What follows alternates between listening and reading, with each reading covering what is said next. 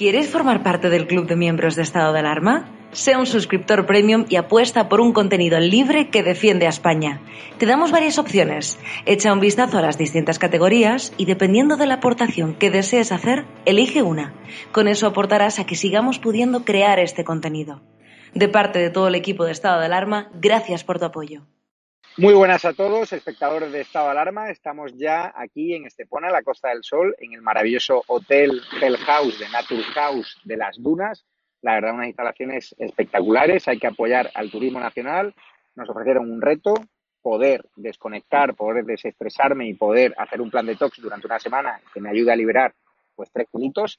Y aquí estamos. La verdad que el marco es incomparable y se lo recomiendo encarecidamente en la web que pueden observar en www.hellhouse-medio naturhouse.com. La verdad que se lo recomiendo y además ahora pues con la crisis del coronavirus, los hoteles, para atraer más clientela, se han visto obligados a bajar un poco sus precios, teniendo en cuenta que ya no hay turismo prácticamente extranjero, con lo cual se pueden beneficiar de ofertas en exclusiva. También hemos lanzado, hemos ayudado a lanzar a Quique San Francisco su Patreon, ya pueden consultarlo en Patreon Quique San Francisco, tendréis ventajas en exclusiva, más acceso directo al artista y más acceso a contenidos en exclusiva, vídeos en primicia, que os mencione, así que os animamos. Y también la tienda online que ya sabéis www.estadoalarmatv.shop donde estamos vendiendo muchas camisetas con la bandera de España, con mensajes reivindicativos con el gobierno, es una forma de colaborar para todos aquellos que nos seguís día a día en este canal de política que cada día crece más y que cada día eh, daña más a los progres, a este Pablo Iglesias, que hoy lo volveremos a hablar, que es que hace 10 meses decía que pondría su cargo a disposición de la dirección de Podemos si sacaba un mal resultado como el gallego, y vemos que ahora está mirando para todos lados, lo único que hace es presionar a Marlaska para que detenga a ciudadanos que van a manifestarse cívicamente a su casa, pero en la dirección de Podemos ahora no le echa la culpa a él, le echa la culpa a Yolanda Díaz, esta ministra de Trabajo Izquierda Unida que nunca ha pegado un palo al agua, que decía que iba por la calle, por Galicia y que no paraban de darle besos, de agradecerle lo de los ERTE y fíjate, cero escaños, ¿vale? Una cervecita, cero, cero Podemos Galicia. Lo importante aquí es que el Geta Pablo Iglesias yo creo que quiere aguantar en Podemos hasta que le dé para pagar la, hipoteca, porque con el caso Dina, con esas cloacas que se han demostrado por medio de OK Diario, pues está claro que Pablo Iglesias está haciendo las cosas muy mal y por honestidad tendría que irse. Pero claro, como no es una persona honesta, como nos ha mentido, como ha mentido al electorado continuamente diciendo que se iba a ir de Vallecas, que no se va. Resulta que se va al casoplón de Galapagar diciendo o, prometiendo no irse nunca de ese barrio proletario de Vallecas. Y otro jeta que tenemos es Zapatero. Pues Zapatero ahí lo tienen, que dicen que hace una lectura positiva del resultado electoral del País Vasco, donde los proetarras han sacado muchísimos votos, donde han ganado escaños y en cambio los partidos constitucionalistas están bajo mínimos. Pablo Casado ayer en el homenaje emotivo a Miguel Ángel Blanco pues hacía un llamamiento a la reflexión, porque claro, según decía ayer, si suman los votos, os cuento aquí, ¿no? Un país, claro, no respeta a sus muertos, no merece la pena. Los proetarras suman más apoyos que PSOE, Podemos, PP y Ciudadanos juntos. Está claro que, como, como en perdona, voy a empezar de nuevo. Hugo, me estás distrayendo, tío. No te puedes meter en plano. Voy a empezar de nuevo, porque salte de plano, tú tienes que estar de aquí. es que me distraes, tío. Estás liando, tío.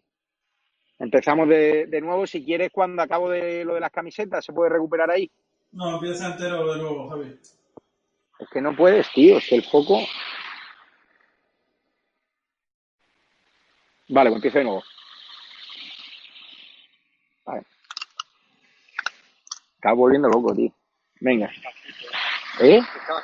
No, te estás moviendo, tío. Es que eres muy nervioso. Tú nunca te cruzas. O sea, quédate ahí.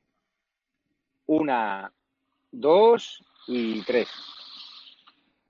Muy buenas noches, espectadores de Estado de Alarma. Ya estamos aquí afrontando el reto de Naturhaus en la Costa del Sol, en Estepona, el maravilloso hotel de las dunas, Hell House, que pueden visitar y pueden hacer su reserva para este mes de julio agosto, además con precios mucho más asequibles que los que había el año pasado por la crisis del coronavirus en www.hellhouse-medio naturhouse.com y la verdad yo he aceptado el reto porque salí muy cansado y muy estresado de esas amenazas proetarras de la campaña vasca, de esas amenazas del nacionalismo gallego y la verdad que necesitaba una semana de desconexión, no total, porque si no tendríamos que parar esta alarma, pero sí de quitarme algunos kilillos de más, que la verdad que el País Vasco me comido mucho y bien, gracias a algún suscriptor patrón que se ha portado fenomenal.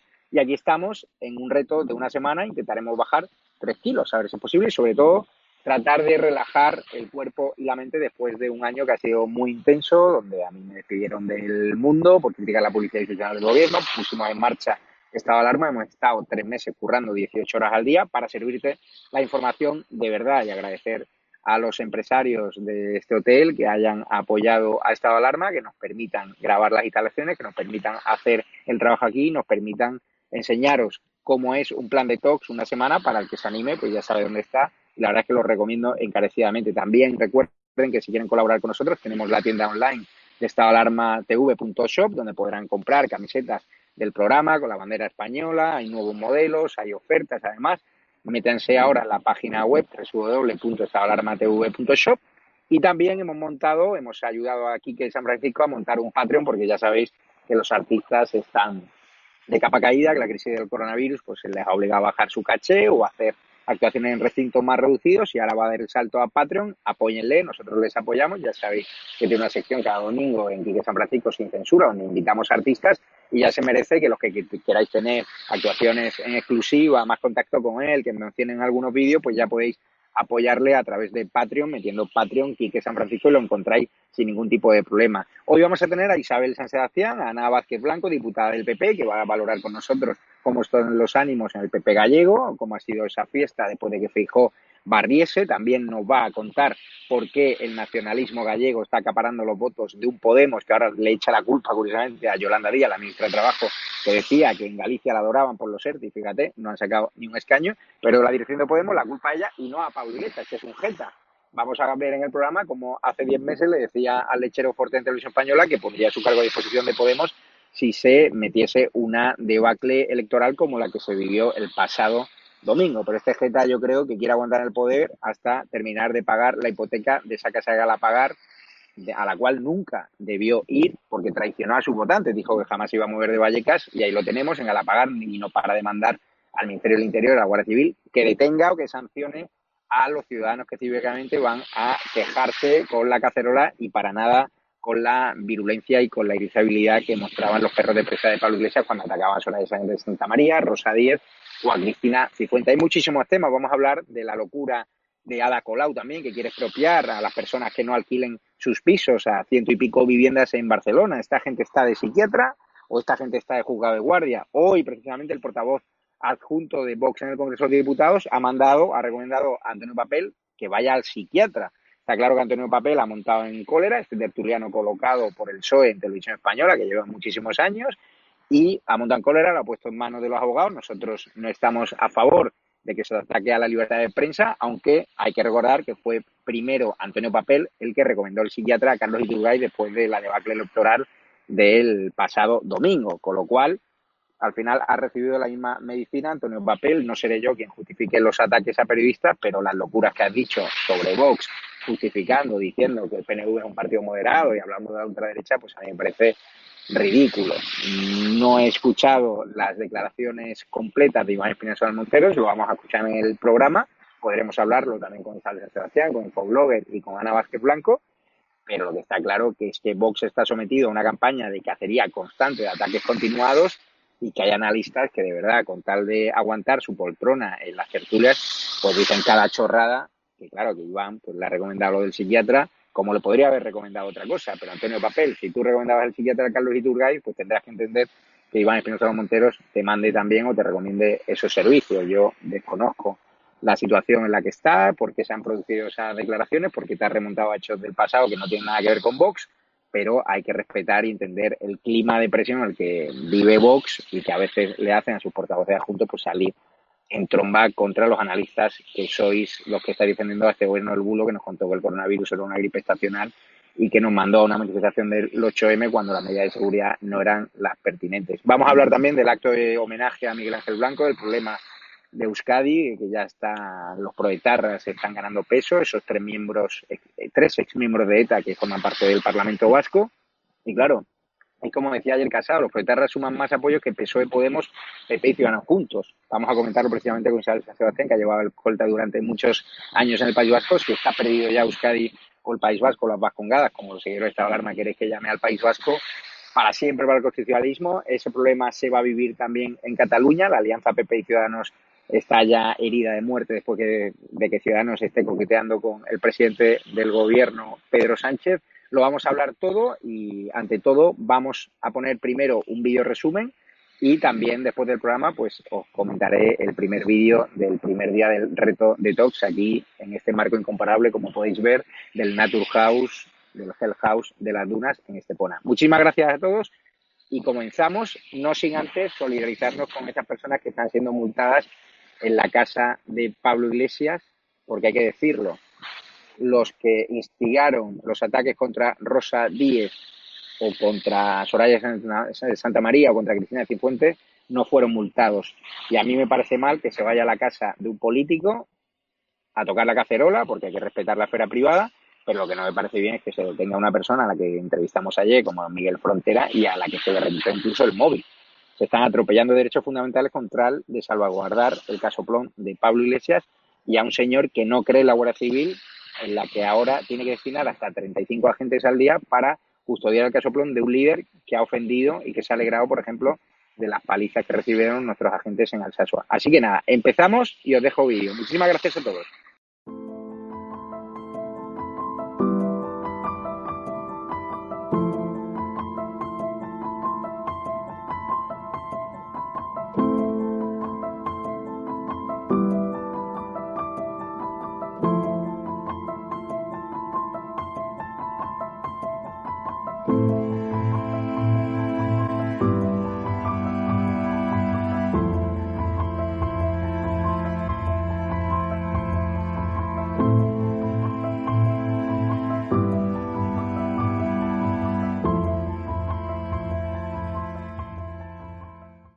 De ETA está ahí latente en la juventud. Ahí todavía no se ha perdido de todo ese totalitarismo. Bildu tiene más diputados que el Partido Socialista, que Podemos, que el Partido Popular, que Ciudadanos y que Vox.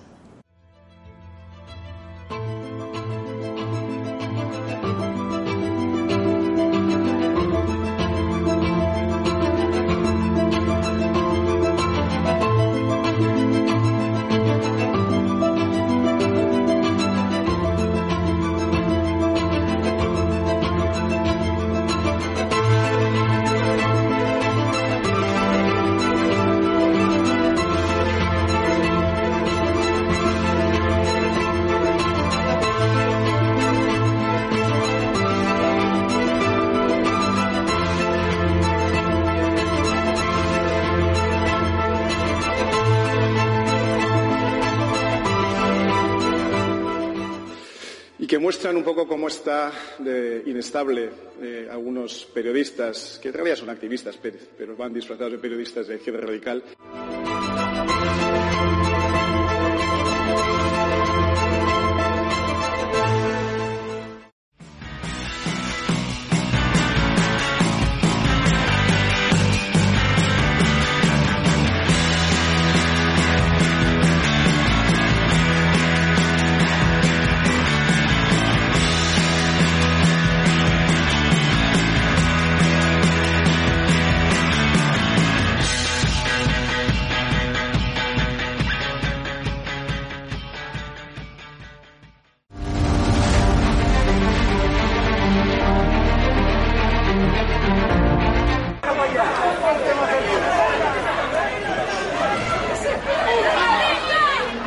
Quieren que vaya, se están metiendo conmigo. Cabrón, hijo de puta. ¡Fuera! ¡Fuera, que os vayas, tío! ¡Eh, que te pires! ¡Venga, que me das, tío! ¡Eh! ¡Pírate! ¡Pírate, que no queremos fascistas aquí! ¡Fuérate! ¡Fascistas! ¡Sí, sí! ¡Fascistas! ¡Fuera! ¡Fuera! ¡Fuera! ¡A tomar por culo! ¡Fascistas! ¿A qué venís aquí?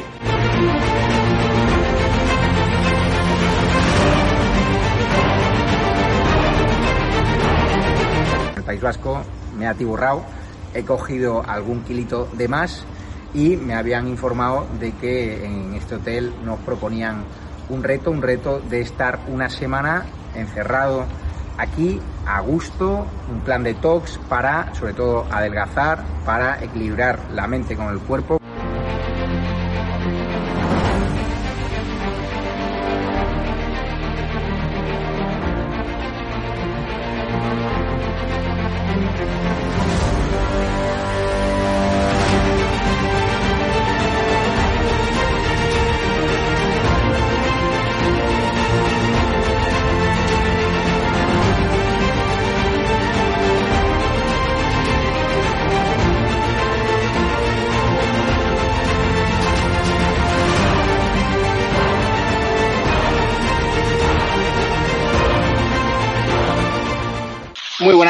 Paso a presentarles a la mesa que nos espera hoy. ¿Qué tal está Ana Vázquez Blanco, diputada del Partido Popular, portavoz del PP en la Comisión de Interior? Y enhorabuena por ese barrido que ha hecho Alberto Núñez Feijó en Galicia, una campaña en la que tú has colaborado muy activamente porque eres gallega, y gallega de pro además. ¿Qué tal, Javier? Pues sí, la verdad que estamos felices porque era una hazaña volver a conseguir la cuarta mayoría absoluta. Y bueno, hemos trabajado, nos lo hemos dejado todo durante estos días. Y bueno, muy agradecidos de que Galicia eh, volviera a respaldar a Alberto Núñez Feijóo y la gestión que él venía haciendo de, bueno, durante estos años, durante estos meses tan complicados con el COVID. Y bueno, el resultado está ahí y el agradecimiento para todos los gallegos ha ganado Galicia. Tienes la voz tomada, no sé si es que ha habido mucha fiesta porque Feijóo aparenta ser un tipo tranquilo. O sea, algún albariño os habréis bebido, ¿no? Que va, eh, mira, te puedo asegurar que no, pero con los nervios, a medida que iba pasando la campaña, me iba poniendo un poco nerviosa y siempre me afecta la voz. En todas las campañas acabo siempre afónica, no, no da más. Día de no de relax, sino más centrada la campaña gallega, Marlaska descansa un poco de ti, volverás al ataque, ¿no? Contra el ministro del Interior, que nos hemos olvidado un poco de ti. Sí, por supuesto. La verdad que eh, yo le pedí a Cayetana durante la campaña estar un poquito más eh, al margen de la Comisión de Interior y de los trabajos de, seguimiento de la actividad de Marlaska, pero vamos, que no me olvidé, que ya esta semana mismo, mañana ya estaré en Madrid, ya eh, intentando averiguar todo sobre este individuo y todo lo que hizo durante estos 15 días que yo estuve de campaña. Muy buenas, Isabel San Sebastián, ¿qué tal estás? Ahí en tu querida Asturias. ¿Qué tal, Javier? Pues en Asturias feliz, absolutamente encantada, con un tiempo magnífico y una gente fantástica, pero a medida que pasan las horas me va entristeciendo y preocupando más el resultado del País Vasco. Lo voy reflexionando, lo voy analizando y tanto como me alegré el domingo del éxito de Núñez Fijó y de su capacidad para aguantar a ese tridente extremista que intentó derrocarlo me apena y me, y me preocupa y me parece gravísimo lo que ha pasado en el País Vasco y en particular el, el ascenso desmedido de los herederos de ETA, de los herederos y de los compañeros de ETA. Hay tres individuos e individuas de los integrantes de las listas de Bildu han estado en la cárcel por su, por su vinculación a ETA, ¿no? Luego me, tendremos ocasión de hablarlo. La verdad es que es, la cara amarga de estas elecciones y es muy amarga y es muy preocupante. Y vamos a ver qué pasa con el escaño 38. Vamos a ver si ese escaño número 38 finalmente permanece en Bildu, que es donde está ahora, o vuelve al PP eh, tras el recuento mesa por mesa de las papeletas, donde no sería sorprendente que en algún pueblo, en algún recuento, se hubiese decidido que era mejor sumar una papeleta a Bildu en vez de a su legítimo propietario que, que hubiese sido el PP más ciudadano, ¿no? Vamos a ver qué pasa. Si ese escaño 38 permanece en el, en el eh, en Bildu, eh, la legislatura de Urcuyu puede complicarse, puede complicarse mucho, porque estará a merced de una moción de censura por parte de Bildu, eh, lo poquito que ha quedado de Podemos y el PSOE. O sea, si el PNV no se muestra extremadamente dócil en el Congreso de los Diputados y aprueba todo lo que se le pide que apruebe, puede caer eh, Urcuyu como, como Lendakari en Vitoria. Luego, eh, luego la situación se agravaría todavía más y, y, y, eso, es una, eso constituye una ventaja evidente para Sánchez, que por otra parte no puede presumir de buenos resultados en absoluto. Bueno, Pedro Sánchez ya ha tranquilizado a los recogenueces, ya le ha trasladado a los Yelzales que les van a dar su apoyo y obviamente va a apoyar la investidura de Urcuyu, con lo cual se va a reeditar esa, ese gobierno de coalición entre los recogenueces y los socialistas que también blanquean el terrorismo o el, más que el terrorismo, blanquean a los socios que apoyaron durante muchos años a los del tiro en la nuca a Bildu. Voy con Isaac. Pero de momento, Javier, de momento, ¿eh? De momento, eso puede ser que... Vale, vale. Voy a hablar con Isaac Parejo, tú que le has dado mucha cera en YouTube a Podemos. ¿Es el fin ya de Pablo Iglesias como lo conocemos? ¿Tiene ya eh, eh, muchas papeletas de ser esa izquierda unida residual? Porque era un partido de 5 millones de votantes, en Galicia no lo ha votado ni el tato. Ahora la dirección de Podemos está echándole la culpa a la ministra Yolanda Díaz, a la ministra de Trabajo, que no ha pegado un palo al agua para salvar a Pablo Iglesias del desastre de esa eh, cervecita de Galicia Podemos 0-0, ¿no? que me bebí yo el domingo pasado para celebrar la debacle histórica de Iglesias. Bueno, a, Pablo Iglesias a Podemos le da exactamente igual la debacle, que, que saquen cero diputados en Galicia, que saquen pocos diputados en País Vasco. Eh, a Pablo Iglesias con que saquen un diputado en Madrid es suficiente, que es él. O sea, que es, es, es, lo que le mantiene para seguir cobrando su sueldo y seguir pagando su hipoteca y seguir manteniéndose en su escaño. O sea, le da igual perder 50, 60, 70 diputados. Así que esa es, no es ninguna debacle, pues una debacle de Podemos, pero a Pablo Iglesias realmente le toca enormemente eh, ahí abajo que, ocurra esto.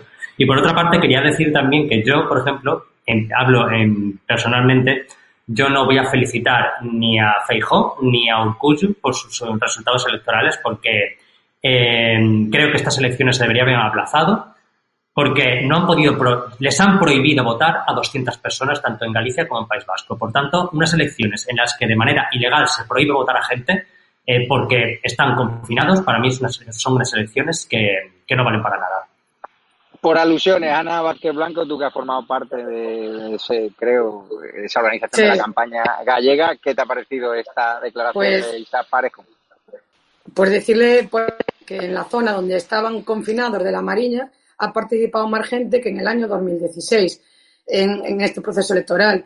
Eh, llevarlas al mes de octubre, que ya sería el límite legal, va a ser todavía peor. Estamos viendo cómo los eh, rebrotes de COVID eh, son cada día constantes, pero es que si vamos a otoño hubiera sido todavía más grave celebrar esas elecciones. Las medidas de seguridad que había en los colegios, desde el punto de vista higiénico-sanitario, eran brutales. El dinero que se gastó en la administración contratando personal, agentes de riesgos laborales, toda la gente indicándole a la gente cómo teníamos que entrar, nos desinfectaban las manos antes de entrar, después de votar nuevamente, cómo teníamos que depositar el DNI en unas bandejas. Es decir, las medidas de seguridad fueron tremendas y que han quedado entre las dos comunidades autónomas 200 personas, bueno, eh, fue porque ya no dio tiempo, porque si no se hubiera habilitado y se pidió por parte de la Junta de Galicia que se habilitara un, un servicio de correo extraordinario para esa gente, pero ya te digo, son casos puntuales. La participación es incluso más alta que en el 2016, que nosotros creíamos que, que nos podría perjudicar la abstención. El respaldo del pueblo pues está ahí. Es decir, puede ser simbólico que no hayan votado, pero tan simbólico es que hoy no puedan votar desde Argentina, desde México, españoles a los que les han cerrado los consulados y que posiblemente el escaño número 42 de Fijó depende de 45 votos en Pontevedra y el escaño en el País Vasco también depende del voto de la inmigración, como ya hemos visto en su momento con Bea Fanjul, que salió una vez que se hizo el recuento del voto de la inmigración. Y hoy esa gente también no pudo votar. Venezuela el gobierno de España no mandó la documentación porque no hubo aviones eh, hacia Caracas y no mandaron la documentación para votar. Eso sí que es más injusto, porque estoy hablando de más de 20.000 personas, no de esas 200 personas simbólicas que ya te digo, en el caso concreto de la Mariña, donde no han podido votar, en ese caso subió incluso la participación. Infoblogger me pide paso para responderte muy brevemente porque le quiero dar paso a Isabel ahora. Sí, es que no tiene nada que ver que en Amarilla subiera la participación, porque hay 200 personas. A mí, con que una sola persona se le prohíba votar, es suficiente. Y las elecciones se aplazaron, con tres meses se aplazaron, se podían haber ideado muchísimas cosas para votar. Mira, estos días han sido las elecciones en Macedonia. En Macedonia se ha habilitado un día para que votaran las personas contagiadas o confinadas y otro día para que votara el resto de personas. Se podía haber hecho algo así, se podía haber hecho algo como lo de correos, eh, que habilitar un día extra para... Se podía haber hecho muchísimas cosas porque han tenido tres meses, tres meses para pensar en, qué hubiera ocurrido si hubiera habido un rebrote. Y a mí llamar, llamar simbólicas a 200 personas no me parece justo porque son 200 personas que su voto vale lo mismo que el resto de personas bueno, habría arrasado igual Núñez Feijó. Y sabes, Sebastián, volviendo al tema de ayer fue lo A lo importante y no, a, y no a cosas irrelevantes. El homenaje a Miguel Ángel Blanco lo hizo el Partido Popular, fue muy emotivo. Eh, vamos a ver unas imágenes de Marimar Blanco rompiendo a llorar, porque claro, ves los resultados y ves que los que mataron a tu hermano no paran de, subir. Ves a tres exmiembros de ETA en el Parlamento Vasco, con lo cual es el retroceso. Vamos a escuchar a Miguel, a Marimar Blanco y lo comentamos.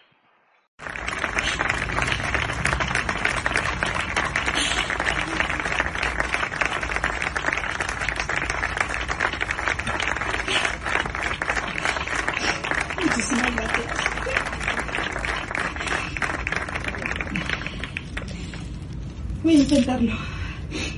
Querida presidenta. Isabel, supongo que tiene todo el derecho del mundo Marimar Blanco a llorar, porque a ti también te habrán dado ganas de llorar por dentro, ¿no? Sí, yo ya te contaba el domingo que yo ya lloré todo lo que tenía que llorar en el año 2001 y esta vez, pues, lo que he hecho ha sido constatar una vez más una derrota de la, de la dignidad, una derrota de la valentía, una derrota del honor, una derrota de la democracia, una derrota de la libertad. Lo que ha ganado en el País Vasco es la violencia y el aprovechamiento de la violencia. Eso es lo que ha ganado, las cosas por su nombre. Los que han sacudido el árbol a tiro limpio y a coche bomba limpio han obtenido 22 diputados manchados de sangre todos y cada uno de ellos, los que militaron en la banda de pistoleros y los que militaron en la banda eh, en la banda político eh, sindical eh, económica, financiera, etcétera, son igual de etarras y han sacado 22 diputados. Y quienes han estado recogiendo nueces, aprovechando esa violencia de manera absolutamente eh, indigna y de manera desvergonzada durante 40 años, que es el PNV, que, ha condenado la violencia siempre con la boca chica, pero con una mano la condenaba y con la otra se aprovechaba desvergonzadamente de ella. ETA nunca ha matado a un militante del PNV, salvo algún caso de empresarios que no han querido pagar o de Erzainas porque eran agentes de seguridad, no por su condición de, militantes del PNV. Nunca. El PNV siempre ha estado negociando y entendiéndose con los, con los pistoleros. Y eso es lo que ha ganado, eso es lo que se ha impuesto en el País Vasco. Ese dúo verdaderamente infame de sacudidores de árboles y recogedores de nueces es lo que ha acabado imponiéndose después de que eh, muchos hayan caído, muchos demócratas hayan caído, literalmente hayan sido asesinados, otros muchos se hayan marchado, otros hayan desistido. yo creo que hace falta estar allí y haberlo vivido para entender lo que significa ir a votar en Azpeitia, por ejemplo, o en Hermoa, o en, muchísimos pueblos del País Vasco, donde la mm, dominación de, de Batasuna es absoluta, ¿no? donde los jóvenes te dicen que, ¿qué es eso de Miguel Ángel Blanco? ¿Que quién era Miguel Ángel Blanco? Que los etarras son unos gudaris, son unos héroes, son unos patriotas, que ellos son los héroes y como tal son recibidos en sus pueblos y son venerados en sus pueblos. A las víctimas las consideran, o bien no las conocen directamente, o cuando las conocen las consideran fascistas y víctimas porque algo habrían hecho para que los gudaris y los héroes de la patria los mataran. Algo habrían hecho, serían chivatos, serían policías, serían algo y esa es la triste realidad del País Vasco. Y eso sí que es relevante. Eso sí que es gravísimo. eso yo veo, veo muy poca vuelta atrás. Sí. Hablando de esa generación de jóvenes, y le doy paso a Isa Parejo, infoblogger, no es ya que desconozcan a la figura de Miguel Ángel Blanco, que debería aprenderse en los colegios vascos desde que un niño tiene 3, 4 años, explicar que ahí no hubo una guerra, sino que había una banda de terroristas que asesinaban a unas personas inocentes por el mero hecho de ser constitucionalista, por el mero hecho de no querer pagar el impuesto revolucionario, por el mero hecho de defender la libertad. El problema es que esta generación de jóvenes apoya a los proetarras y que el proyecto de odio que instaló ETA la sociedad vasca, es cierto que ya no mata ETA, pero el proyecto de odio sigue vivo en los más jóvenes. Vamos a ver lo que dijo la flamante diputada de Vox ya por el Parlamento Vasco, la parlamentaria Maya Martínez, al cual la sexta le parece más peligrosa por regentar una armería junto a su marido que eh, los propios etarras. Vamos a escucharlo y lo comentamos. ¿Qué queda de, ETA en el País Vasco? Pues quedan los cachorros de ETA. Eh, hemos tenido una campaña electoral, como tú sabrás, muy dura. Hemos sido acosados, eh, hemos sido vejados, insultados y creo que lo que queda de ETA está ahí latente en la juventud. Ahí todavía no se ha perdido de todo ese totalitarismo que ellos llevan. sí, yo la verdad es que lo hablé con mi familia mucho antes de entrar, porque lo que me dijera mi familia para mí es muy importante. Ya te digo que para mí la base de todo es la familia y mis valores. Pero sí que es verdad que conté con el apoyo de todos ellos. Eh, me dijeron que si yo creía que era lo adecuado, me iban a apoyar y la verdad que me siento muy orgullosa de tener la familia que tengo. Isaac, ¿qué te parece esos chavales de 14, 15, 16 años que dicen Vox Camporá, que les insultan, que les amenazan, que tiran piedras y que encima les parece guay votar a Bildu y desconocer la figura de Miguel Ángel Blanco? Pues que este, esta generación, que afortunadamente creo que no es la mía, creo que incluso son más jóvenes, a mí me entristece mucho que, conozcan mejor a Franco que, a Miguel Ángel Blanco. Y esto también forma parte de una estrategia de blanqueamiento del gobierno de España, porque si, si, se les hubiera aplicado el cordón sanitario a esta gente como se debería haber hecho eh, durante mucho tiempo, incluso a los, a los recogenueces, pues porque hay que recordar que el PNV es que mm, poco, poco se habla del PNV su corrupción, poco se habla de que ha habido dos personas sepultadas durante muchísimo tiempo que no se las ha encontrado al final bajo tierra, dos obreros a los que el PNV, el gobierno de Cuyo, ha pasado olímpicamente de ellos y se les ha premiado con dos escaños más. encima, la segunda fuerza es una fuerza proetarra que está mayoritariamente apoyada por jóvenes, que es lo mismo que ocurre con Podemos también. Entonces, es una estrategia de blanqueamiento que se ha dado siempre en el País Vasco y a nivel nacional. Y Pedro Sánchez ha contribuido a, aumentar este, este blanqueamiento pactando con ellos y diciendo que, bueno, que es una fuerza democrática y, y, como, no sé, espantándose de que Vox haya entrado con un diputado en el Parlamento. Eso le parece más grave a que, a que ETA eh, tenga 22 escaños y, recordemos que, que, suma mayoría absoluta con peso, con el PSOE de, de, PSE de, Euskadi y, y estos y Podemos. O sea, yo sé que al final van a pactar con PNV, pero, pero lo que han dicho antes, que están a merced de una moción de censura y del PSOE nunca te puedes fiar. A la que aludes, eh, doy paso a Ana Vázquez Blanco, la comentó ayer el líder del PP en el acto, el bonito acto de homenaje a Miguel Ángel Blanco. Desde aquí mandamos un fuerte abrazo a Marimar. Pidió reflexión, porque claro, los proetarras suman más apoyos que PSOE, Podemos, PP y Ciudadanos juntos. Vamos a escuchar a Casado y lo comentamos contigo. Pero hay cifras que hoy nos han escuchado y es que el Parlamento Vasco va a tener tres cuartas partes de su composición en manos de nacionalistas e independentistas batasunos, que orgullosamente se denominan así. Más del 70% del arco parlamentario del Parlamento Vasco va a estar ocupado por dos partidos que o bien piden beneficios penitenciarios o bien piden pasar página, como dicen ellos, para olvidar esta historia, o bien directamente no condenan 850 crímenes, muchos de ellos que siguen impunes. Pero hay algo más dramático que nos tiene que hacer reflexionar, y es que Bildu tiene más parlamentarios que todas las fuerzas de representación nacional juntas y sumadas. Bildu tiene más diputados que el Partido Socialista, que Podemos, que el Partido Popular, que Ciudadanos y que Vox algo estará haciendo mal la sociedad española. Y desde luego, algo debemos no empezar a hacer los que estamos en este acto. Porque si no, sería mejor dedicarse a otra cosa. Se vio ayer muy bien a Pablo Casado, le viste reafirmar su liderazgo, ha habido muchas críticas a su elección de Carlos Iturgaiz. Feijó tendría pensado venirse a Madrid dentro de un par de años. Es cierto que ya ha dicho al electorado gallego y se va a quedar toda la legislatura. ¿Ves a tranquilo en Galicia? ¿Crees que Pablo Casado debe variar su estrategia, como le están pidiendo algunos analistas de izquierda, que tiene que copiar el modelo Feijó, de más apuesta por el centro, por la moderación? Eh, para nada. Yo creo que el tándem Feijó-Casado ha funcionado perfectamente en esta campaña electoral.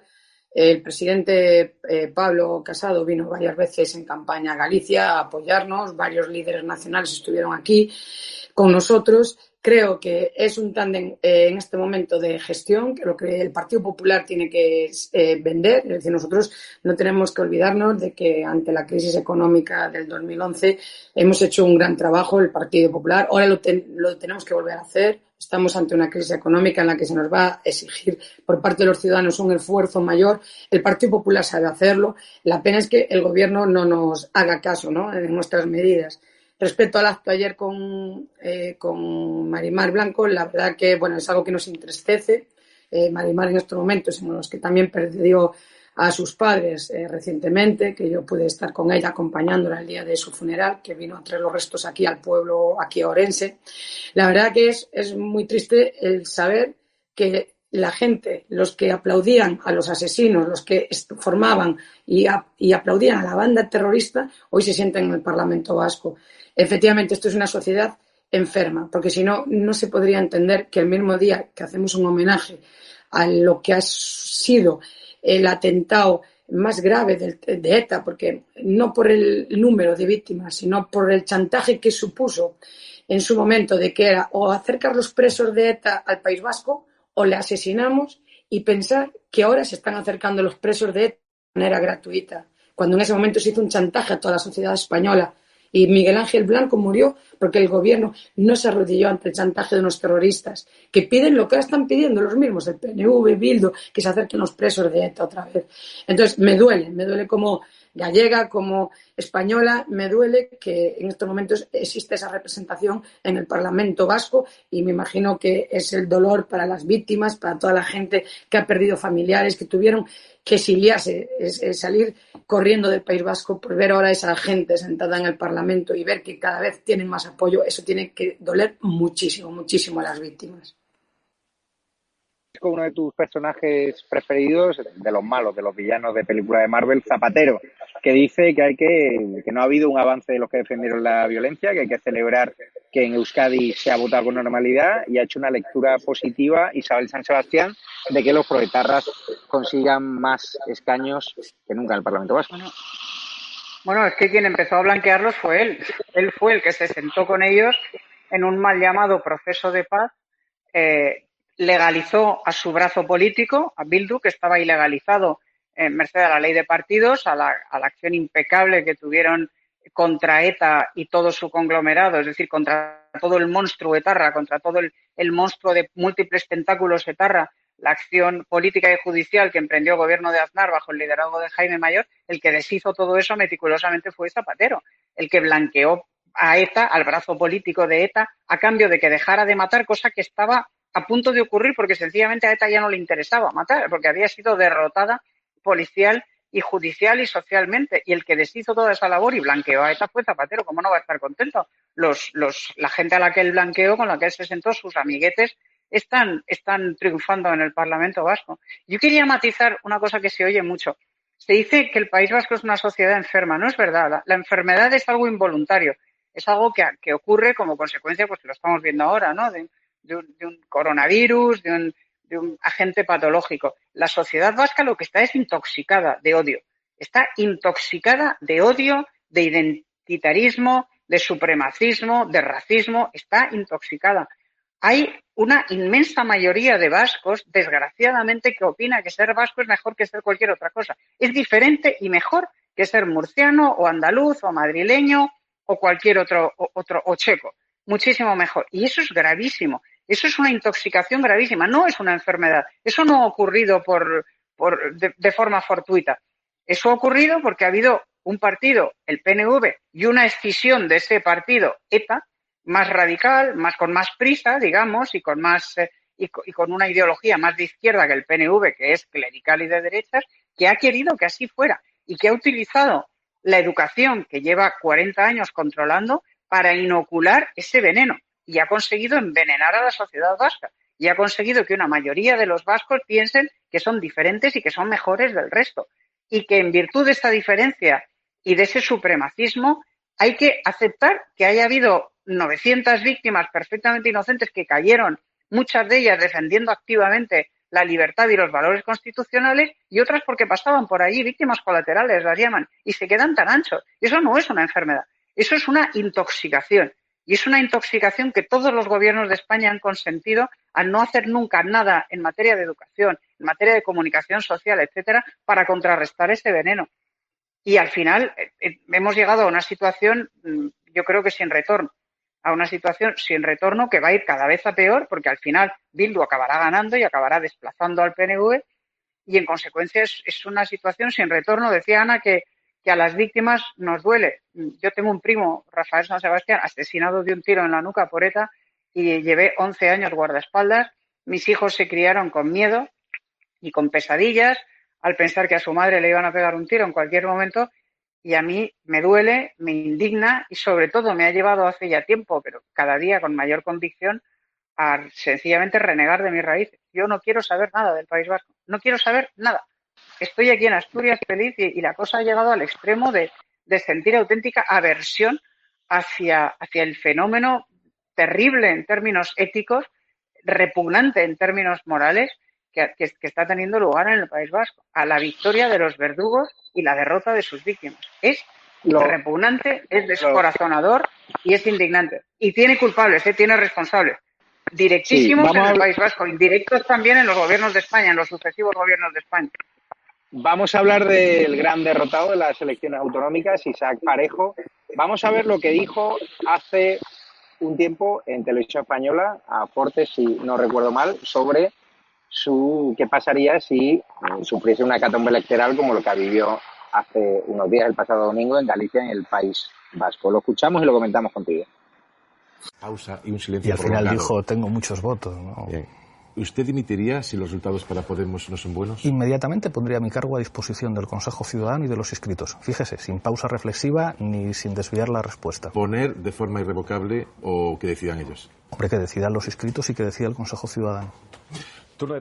¿Crees, Isaac Parejo, que este tipejo tiene ya que dimitir, sobre todo el caso de Ina, cada vez lo tiene más socorrolado, que por mucho que le pongan el panfletillo ese fake news última hora, pues Dina llegará un momento que deberá contar la verdad porque no deja de blanquear al rey Mohamed, no para atacar a nuestra monarquía. Está claro que su discurso que ha mentido ante la justicia y que tiene dobleces y que en cuanto le presione la fiscalía y le puedan pedir años de cárcel, pues lo mismo deja tirado al que le ha colocado tanto a ella como a su pareja. ¿Crees que Pablo Iglesias debería ya dimitir por honestidad? Hombre, a ver, debería haber dimitido hace mucho tiempo. O sea, esta, esta no es la primera hostia que se pega en las elecciones. Recordemos que en las elecciones generales pasó de 71 a 35 escaños. O sea, eh, mayor hostia que esa no la ha habido ni la habrá. O sea, ¿y creéis que va a dimitir porque unas elecciones autonómicas en las que él ni siquiera era candidato, eh, en unas no ha conseguido escaño y en otras ha bajado la mitad? No. O sea, simplemente es no conocer a Pablo Iglesias ni, ni saber que él controla el partido. Es como si el PSOE de repente se hundieran también en las elecciones eh, autonómicas y, dimitiera Pedro Sánchez. O sea, son, son, personas que, que son, son partidos personalistas y dependen del líder, en este caso Pablo Iglesias, y él controla el partido. Entonces, él, aunque someta la decisión a, a referéndum en su partido, sabe que lo va a ganar por el 90%. Entonces, eh, hay que asumir que Pablo Iglesias va a estar como mínimo en Podemos hasta que termine de pagar la hipoteca.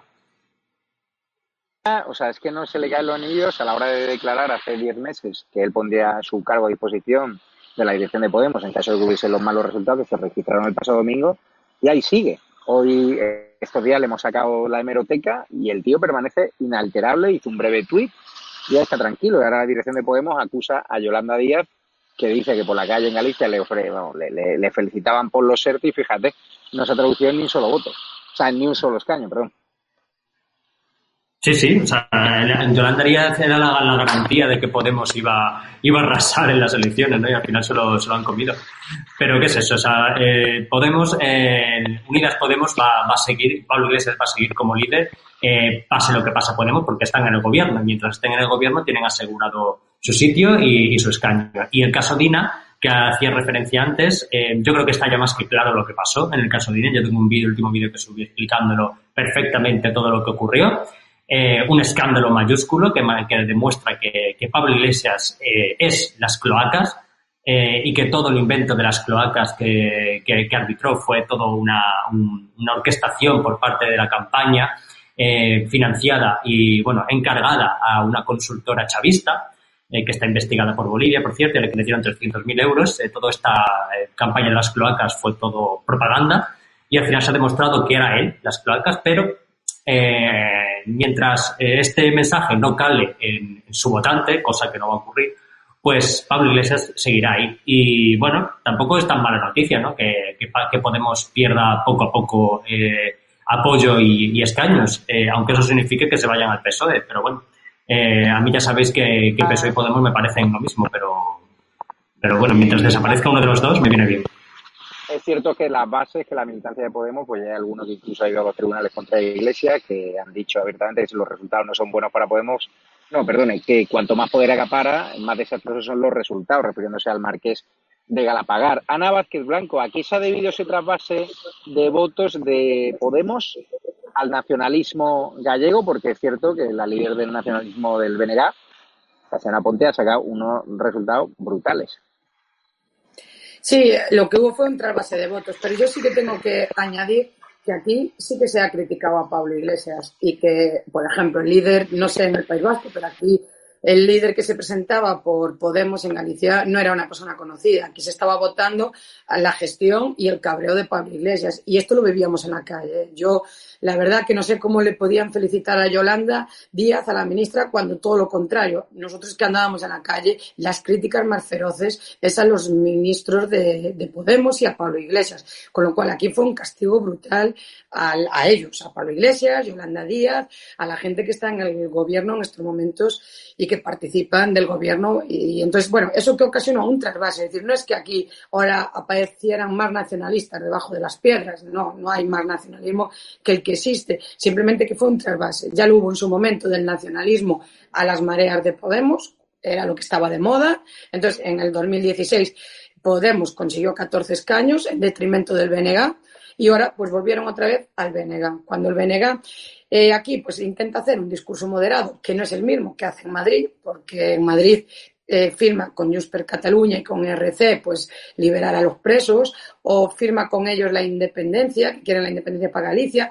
Aquí no, aquí en el debate esta señora tuvo la, bueno, la desfachatez de decir que ella y su partido jamás habían pedido la independencia para Galicia cuando teníamos que habían firmado con todos los independentistas y separatistas vascos y catalanes. Pero bueno, aquí ella fue con un discurso más moderado y aquí cabreos a Pablo Iglesias, a Yolanda Díaz, etcétera, etcétera. Entonces esa gente nunca iba a votar ni al PP ni al PSOE. De hecho, no subió el PSOE a costa de Podemos. Se fueron todos al nacionalismo. Es un movimiento, un trasvase que hay continuo siempre aquí en Galicia. Es decir, mm, algún partido la noche electoral dijo no, es que se permite que haya más nacionalismo en Galicia, Fijó está upando el nacionalismo. Es mentira, son los mismos resultados de toda la vida con un trasvase entre partidos. Pero en este caso sí que el cabreo generalizado que nos decían en la calle la gente es con Podemos. ¿eh? El gran derrotado ha sido Pablo Iglesias en las elecciones gallegas.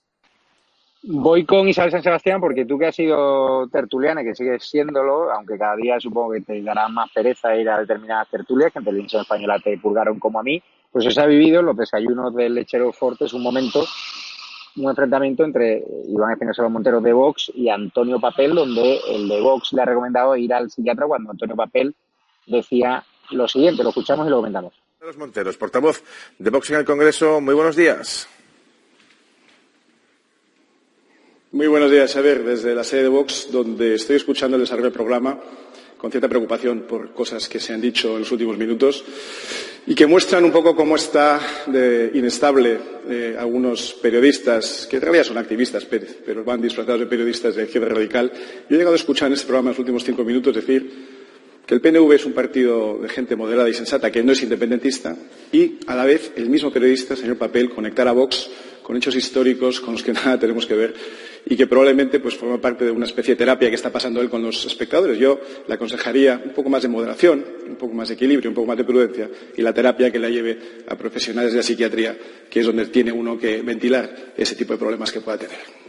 Empieza usted fuerte. En los últimos tiempos habíamos llegado a cierto eh, consenso. No, es que es intolerable. Pero a, es que es absolutamente intolerable lo que ha hecho el señor Papel y se lo quiero decir de frente. es intolerable. Se lo dirá. Se lo dirá. Solo, solo, un momento. Habla usted de psiquiatría. O sea, seguramente eh, ha dicho cosas que a usted le molesta.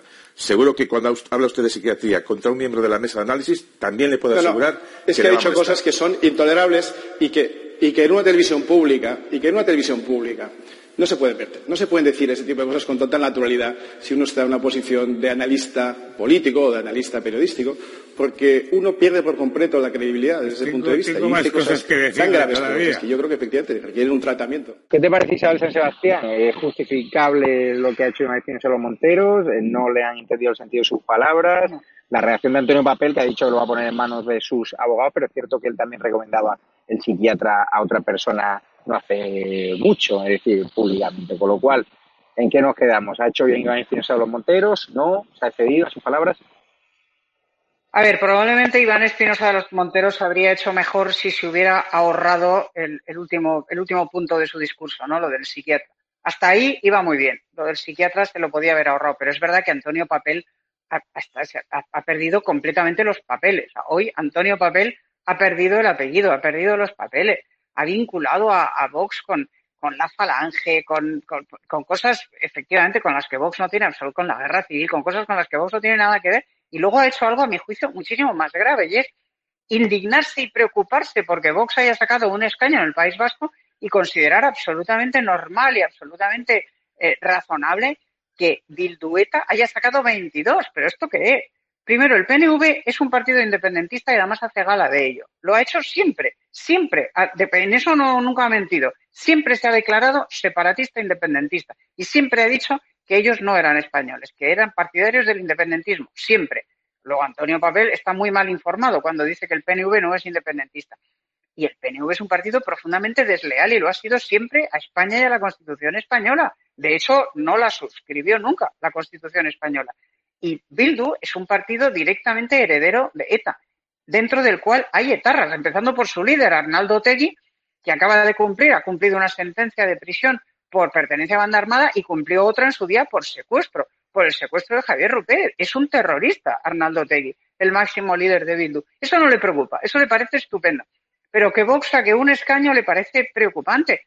Ya digo, Antonio Papelio, le conozco, le tuve en un programa mío de radio como tertuliano siempre fue un hombre muy de izquierdas, muy sectario, muy escorado a la izquierda, a pesar de lo cual siempre tuvo hueco en programas eh, cuyos directores no eran precisamente de izquierda, pero mi gracia, yo misma, eh, yo le hice hueco, él jamás me haría hueco a mí, porque como digo, es un sectario, es un sectario de izquierdas, pero es que con el paso de los años ya no es que sea sectario, es que está llegando a unos niveles de radicalismo preocupantes. Ahora ya digo, un político no puede mandar a un, a un tertuliano al psiquiatra.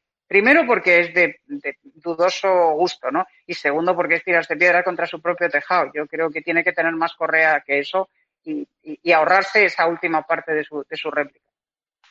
Isaac Parejo, infoblogger, ¿crees que ha hecho bien Iván Espinosa de Monteros que hay tertulianos de televisión española que están de psiquiatra? Porque claro, Antonio Papel, hace nada, el 13 de julio de 2020, el pasado lunes, decía Iturgay, después del descalabro, ha pasado nueve escaños a cinco, a pesar de ir ahora en coalición con Ciudadanos, alardea de haber vencido a las encuestas de psiquiatra. Es decir, un político no puede recomendar al psiquiatra a un tertuliano, pero un tertuliano sí, a un político. A ver, yo creo que los periodistas, o sea, los políticos eh, nunca, en mi opinión, deberían atacar a la prensa.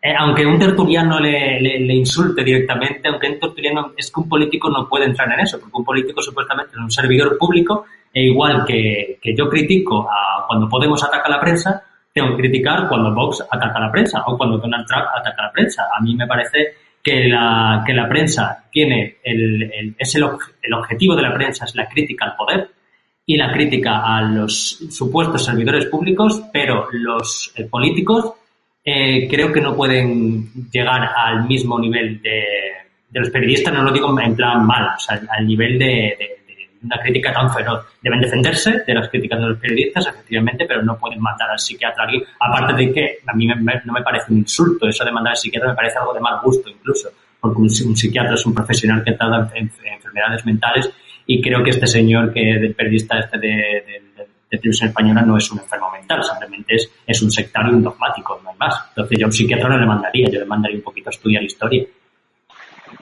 ¿Se ha equivocado Ana Vázquez Blanco, Iván Espinosa Los Monteros o el sectarismo de Antonio Papel justifica lo, que ha dicho?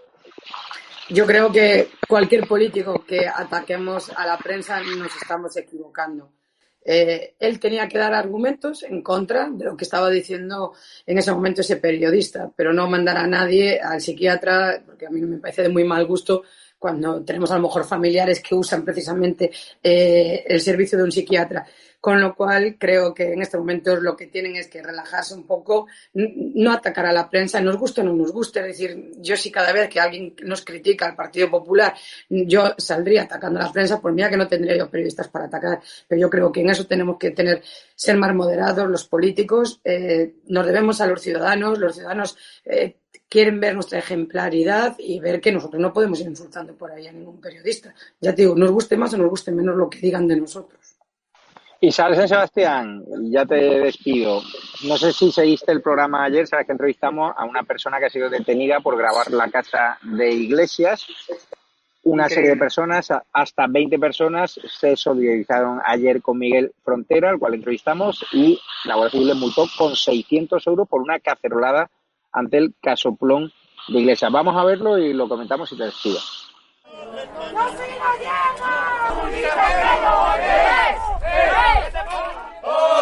otro, otro, otro, otro, otro, otro.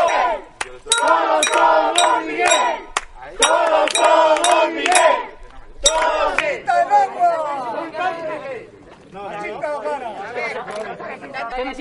Yo voy a identificar a todos los que pueda, que no se vayan. Iglesias, vete ya. Vete. Iglesias, vete ya. ¿Qué te parecieron estas escenas que se vivieron ayer en el caso de Iglesias en señal de repulsa a que un ciudadano se le detuvo y se le quitó incluso su teléfono móvil a medio frontera? Bueno, yo lo primero que quiero decir es que eh, la Guardia Civil cumple órdenes. Es verdad que ha sido el brazo ejecutor de esa sanción, pero la Guardia Civil es un cuerpo que recibe órdenes del Gobierno, del Ministerio del Interior y las cumple. Así que aquí es una mera ejecutora de una decisión política, precisamente de Marlaska.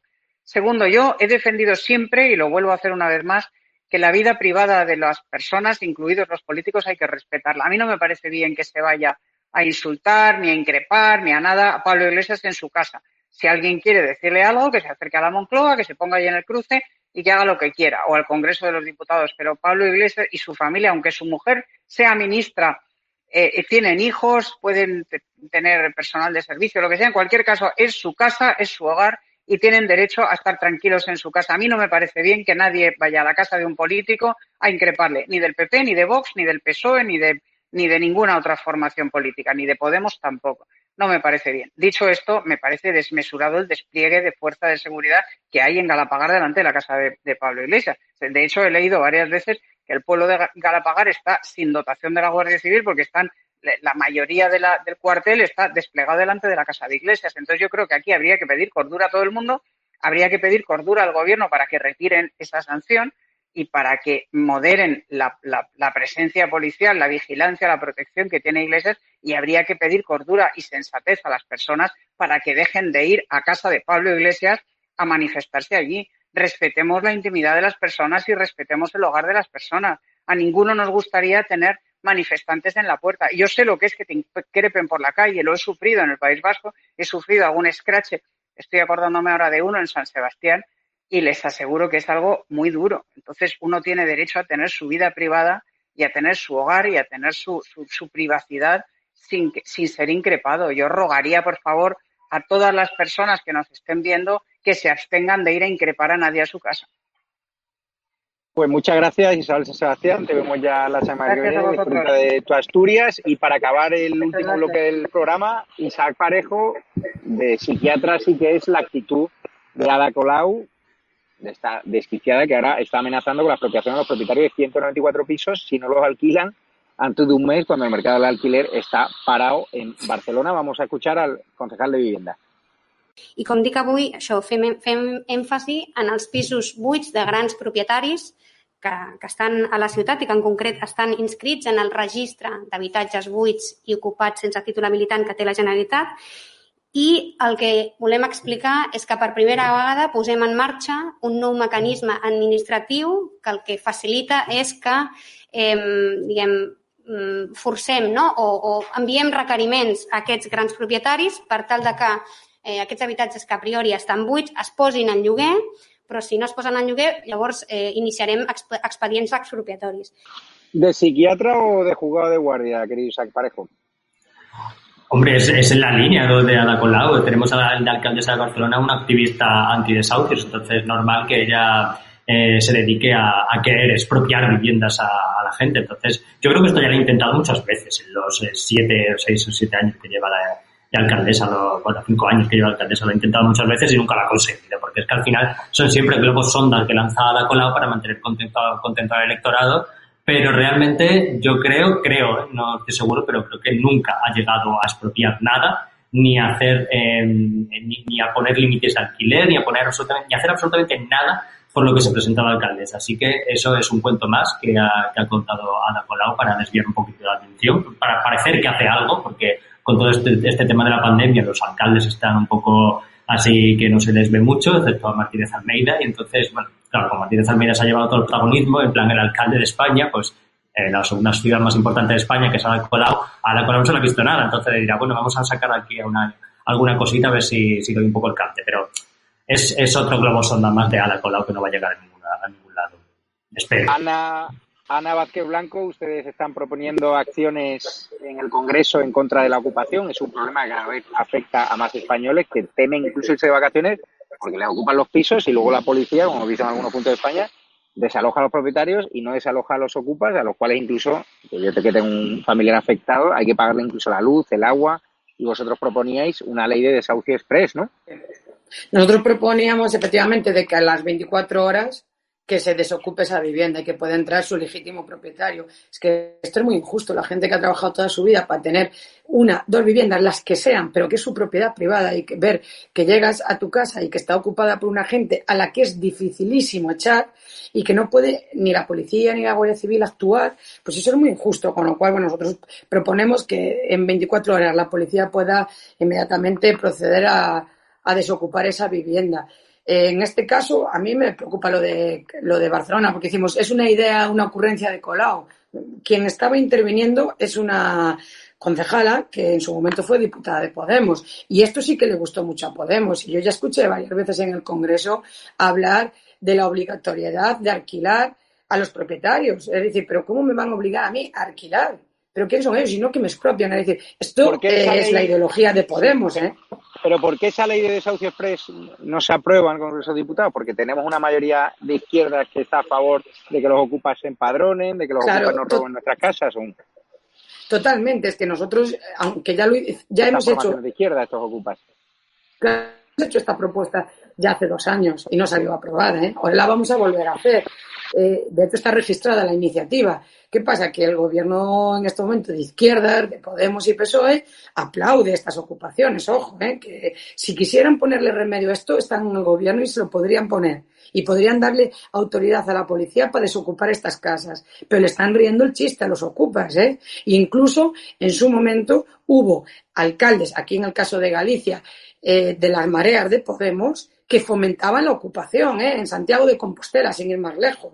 Y esto, en su momento, estos alcaldes de Podemos fomentaron que se ocuparan en España viviendas. Entonces, ellos ahora no van a ir en contra de sus ocupas, que son votos de ellos y, los, y lo saben. Entonces, bueno, yo creo que, por lo menos, si queda todavía alguien sensato en el Partido Socialista, que voten a favor de la propuesta que el Partido Popular va a defender en los próximos meses en el Congreso, de que en 24 horas se van a la calle no pueden estar en esas casas y darle todo el poder a la policía para poderlos echar. Es que si no, esto es muy injusto. Las familias están atadas, impotentes, sin saber qué pueden hacer y viendo cómo esta gente ocupa sus casas, las destroza y ellos están fuera o de alquiler.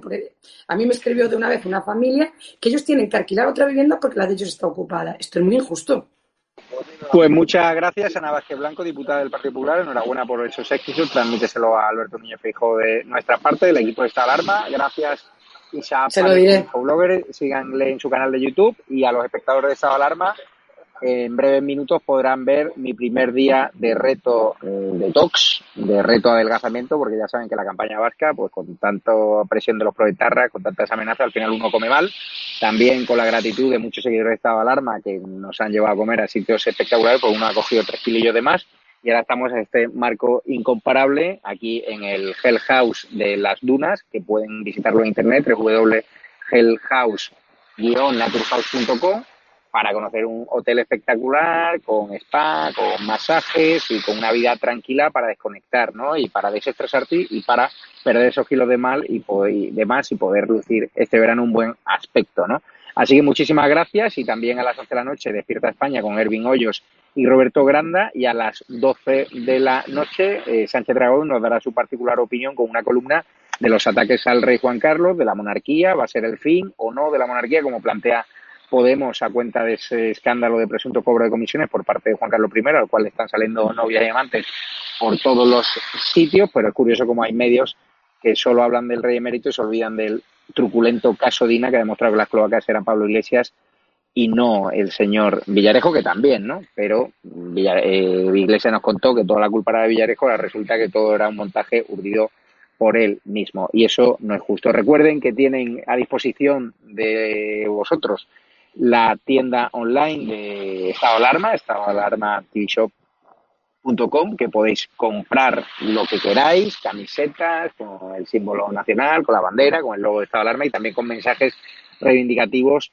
contra el gobierno. Así que ahí lo tienen, estadoalarmatv.shop y también se ha inaugurado un Patreon de San Francisco para que le ayudemos ante esa ausencia de bolos que está teniendo por culpa de la del coronavirus. Pueden verlo en Patreon y que San Francisco y tendréis privilegios exclusivos, tendréis acceso directo a él en función de la tarifa y también algunos vídeos exclusivos para los que podáis pagar una módica cantidad de euros al mes que le van a ayudar sin duda a sobrevivir y a subsistir en un mundo del artisteo donde por ser de izquierda recibe subvenciones y por ser Quique San Francisco y mostrarse a fin a Vox no recibes ni una patada en el culo, como diría yo. Así que muchísimas gracias a todos y nos vemos mañana desde este maravilloso entorno en Estepona, la Costa del Sol. Les recomiendo este hotel, así que si en agosto quieren apoyar el turismo nacional, vengan a este hotel que le van a tratar de maravilla, además por un módico precio. ¿Por qué? Porque ahora el turismo extranjero no viene, ahora los hoteles se ven obligados a hacer ofertas y a ofrecer un, un precio que sería abultado a lo mejor de hace un año y más enfocado al público británico, pues se lo ofrecen mucho más barato al ser turismo nacional y el nivel adquisitivo obviamente baja, pero tienen las mismas condiciones, las mismas características de instalaciones y yo sin duda lo recomiendo y voy a seguir apoyando a este hotel Hell House, Naturhaus, las las dunas. Así que muchísimas gracias y nos vemos en breve.